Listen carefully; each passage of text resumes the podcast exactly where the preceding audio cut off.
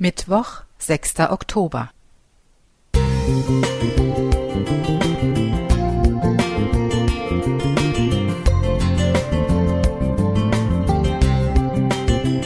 Ein kleiner Lichtblick für den Tag.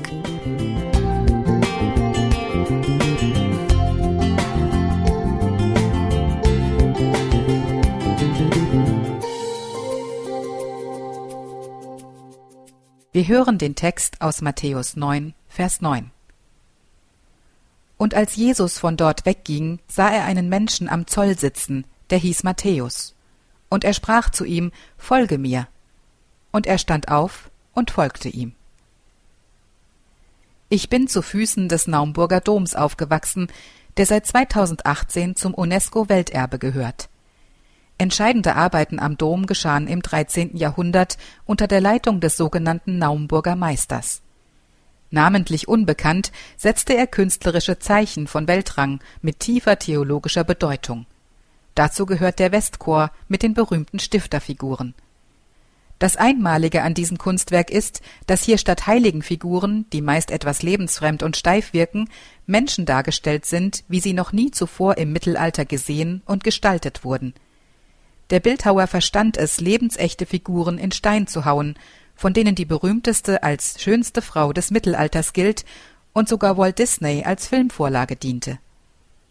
In unserem Zusammenhang ist jedoch noch etwas anderes bemerkenswert.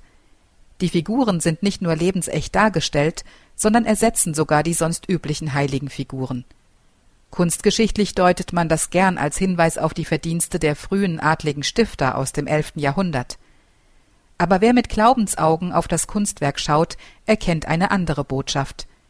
Der Künstler hatte aus Frankreich waldensisches Glaubensgut mitgebracht und mutig umgesetzt. Die vorreformatorischen Waldenser wollten zurück zur reinen Lehre der Heiligen Schrift, in der es keine Heiligenverehrung gab. Mit der Darstellung von echten Menschen statt Heiligentypen wird Glaube zu etwas Realistischem, Lebensechtem. Leben mit Gott gehört nicht in unwirkliche Sphären frommen Entrücktseins, sondern in den Alltag. So wie Matthäus von Jesus bei der Arbeit berufen wurde und nicht beispielsweise während eines Gottesdienstes. Gott liebt das Echte, Lebensnahe. In der ganzen Bibel begegnen uns keine blutleeren Geistwesen, sondern Menschen, fest in Versagen und Jubel eingewoben, an manchen Stellen fast beängstigend wirklichkeitsnah. Ein Grund mehr, sich auch heute in Gegenwart dessen wohlzufühlen, dem das echte Menschsein so wichtig war, dass er es selbst erleben wollte. Jesus Christus. Matthias Müller Musik